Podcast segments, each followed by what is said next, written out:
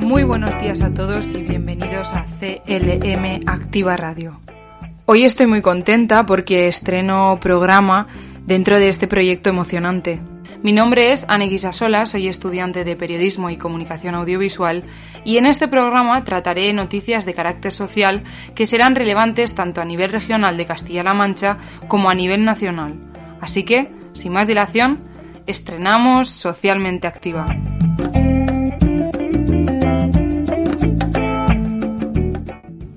Comenzamos el programa con las noticias sociales más relevantes.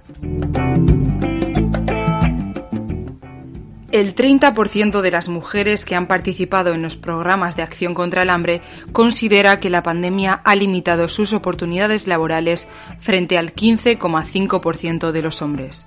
Según una encuesta realizada por la ONG, una de cada tres mujeres ha conseguido un contrato de más de 1.000 euros, frente al dos de cada tres hombres que sí lo han alcanzado.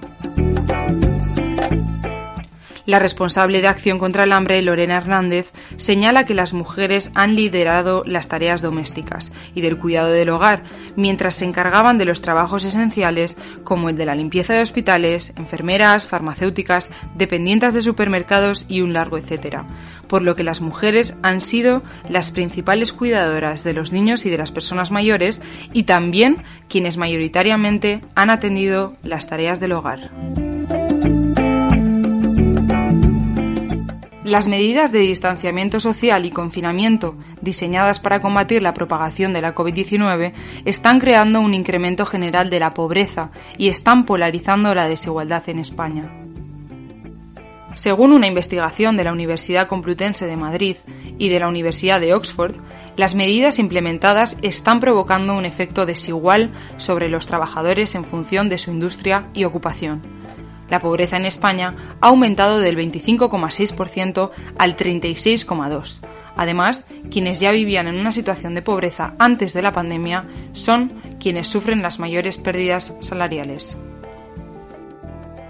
Los expertos detallan que el impacto de la pandemia está diferenciado por comunidades autónomas, Así, por ejemplo, el mayor porcentaje de la pobreza y desigualdad se registra en Baleares y Canarias, mientras que el lado opuesto se encuentra en Navarra y Extremadura.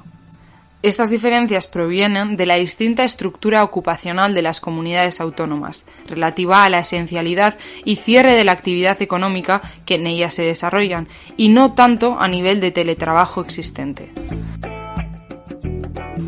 En cualquier caso, los investigadores concluyen que si bien la cohesión en España se ve perjudicada con un incremento en la desigualdad interterritorial, los mayores aumentos en desigualdad tienen lugar dentro de las propias comunidades autónomas.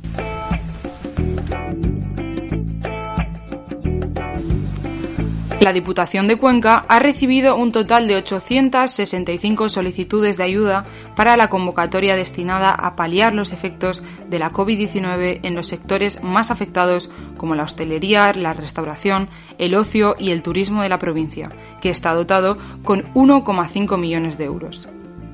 Tras finalizar el plazo de presentación, comienza ahora una labor técnica para reclamar información a los solicitantes y publicar la resolución provincial de estas ayudas.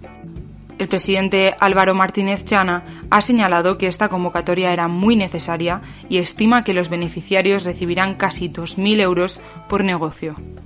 El presidente ha mostrado su satisfacción por el número de solicitudes presentadas, aunque ha matizado que la cuantía variará, ya que pueden beneficiarse todas las pymes y autónomos que han visto reducida su facturación en más de un 20% y tienen una discriminación positiva los que han reducido su volumen de negocio en más de la mitad, en comparación con el año anterior. Entre los gastos que pueden ser subvencionables, cabe destacar la cuota de autónomo, los seguros sociales de empleados, el arrendamiento de locales, la electricidad, la calefacción, la adquisición de mascarillas o geles hidroalcohólicos. En definitiva, el presidente ha especificado que se han hecho unas bases lo más amplias posibles para llegar al mayor número de personas posibles. El Ayuntamiento de Guadalajara ha aprobado un nuevo paquete de ayudas de emergencia social con un presupuesto inicial de 150.000 euros que se podrá ir ampliando a medida que se vaya necesitando. Son 115.000 euros que se destinarán a prestaciones básicas como alimentación, mantenimiento de la vivienda o suministros energéticos. 5.000 euros por primera vez para prótesis y 30.000 euros para tarjetas monedero en productos de higiene y cuidado de menores para gastar en comercio local. El concejal de Bienestar Social en el Ayuntamiento de Guadalajara, Ignacio de la Iglesia, ha señalado que el importe máximo anual por familia en esta línea de ayudas podrá llegar a los 3.000 euros y son de carácter único. Las ayudas ya están publicadas en el Boletín Oficial de la provincia y ya se puede acceder a ellas. La información oficial se irá publicando en la web del ayuntamiento y el formulario que tienen que rellenar para ello y el plazo para solicitar tanto las de emergencia como las tarjetas monedero termina el 30 de noviembre. Para acceder a las mismas, las personas o familias que las soliciten tendrán que estar en el itinerario oficial de los servicios sociales del ayuntamiento y tendrán que ser personas que presenten vulnerabilidad social, sin que prime un perfil específico, sino que, según Iglesia, hay todo tipo de perfiles.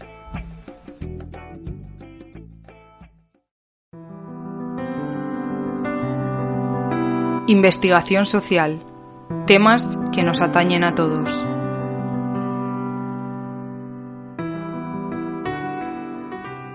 En esta sección voy a tratar temas sociales de interés actual y voy a hacer un pequeño análisis o recorrido histórico durante la semana para que todos aprendamos un poco más sobre las desigualdades, injusticias o situaciones de discriminación que se sufren en nuestro país. Esta semana me centraré en el tema de las mujeres, ya que es un tema que está en boca de todos debido al 8M. No voy a entrar en si debería hacerse una manifestación o no, sino que hoy os voy a contar el origen de este día.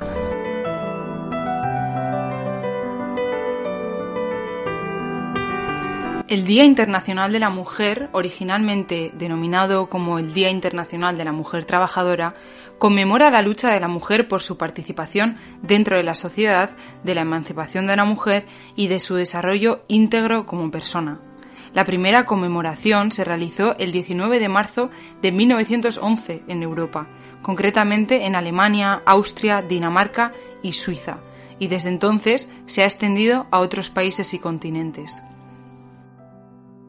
Existen algunos antecedentes, como el del 3 de mayo de 1908 en el Teatro Garrick de Chicago, donde se organizó un acto denominado Día de la Mujer. El 28 de febrero de 1909 se celebró por primera vez en Nueva York el Día Nacional de la Mujer, que fue organizada por las socialistas en honor a la huelga de las trabajadoras textiles de 1908, en la que protestaron por las penosas condiciones laborales unas 15.000 mujeres marcharon por la ciudad de Nueva York exigiendo una reducción de la jornada laboral, mejores salarios y derechos de voto.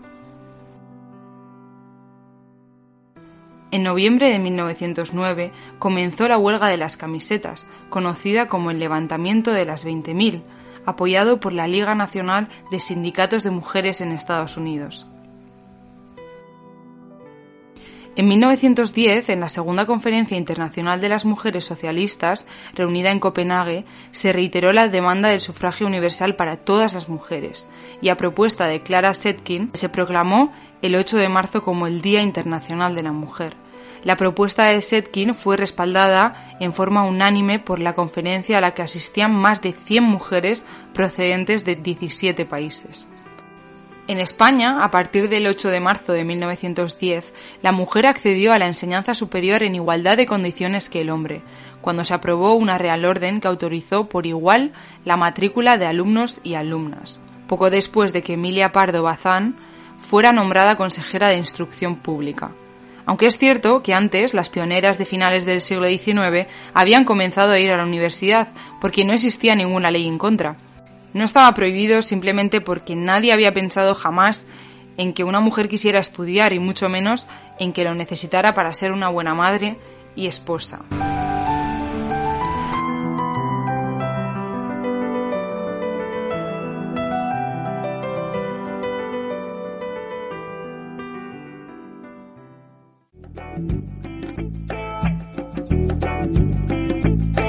Y hasta aquí este primer programa, espero que lo hayáis disfrutado tanto como yo haciéndolo. Esto es Socialmente Activa, yo soy Anne Guisasola y estamos en CLM Activa Radio.